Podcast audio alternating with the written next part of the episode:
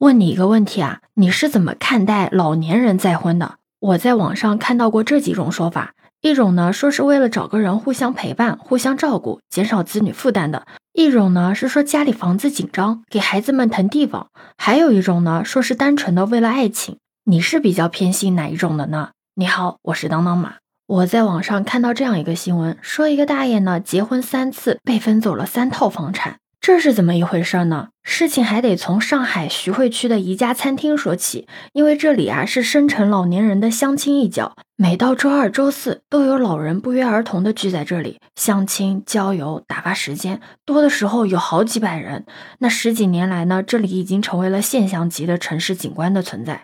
那这里的老人大部分都是丧偶离异的，或者呢是一辈子没有结过婚的。而这个大爷呢，他也经常拖着行李箱来宜家，他行李箱里放的都是给大家买的零食。大爷是一位三甲医院的退休医生，他的谈吐和外表都很质朴。他也因为三次婚恋被分走了三套房产，所以目前呢在远郊租了一间小房子居住。虽然也有人背地里说他闲话，但是大爷却看得很开。他说这就是他的命，他没有子女，每个月的养老金可以毫无保留的花光，大方的请客送人礼物。虽然已经年过七旬，但是现在依旧在四处的寻觅，到宜家，到人民公园，到养老院找他的另一半。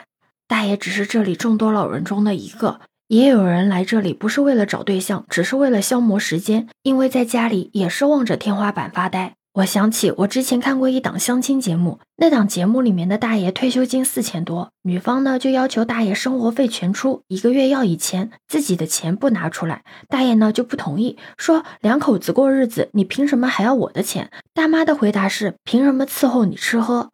当时弹幕上就有人说，一个人想找着免费的保姆，一个人想通过婚姻找到依靠，只不过这个依靠更侧重于金钱。其实现在也有很多的再婚老年人都不领证结婚的，就是因为财产和赡养的问题。因为不是所有的人都跟第一位大爷一样离一次赔一套房的，所以老年人的配对成功率并不高。但老人更勇于表达和追求爱情，因为他们有一个共同的敌人，就是孤独。很多老人只是想找个伴儿，图不了结果，图不了未来。婚姻的部分几乎是失效的，因为一旦确定关系，就会涉及到房子和财产。那在中国呢，子女普遍被认定为唯一的遗产继承人。那为了避免引发家庭矛盾，很多的西洋恋都无法正大光明的搬上台面。对此，你有什么看法呢？可以把你的想法留在评论区哦。如果你喜欢我的话，也可以在我们常用的绿色软件搜索“当当马六幺六”，就可以找到我哦。欢迎你的订阅、点赞、收藏、关注。这里是走马，我是当当马，拜拜。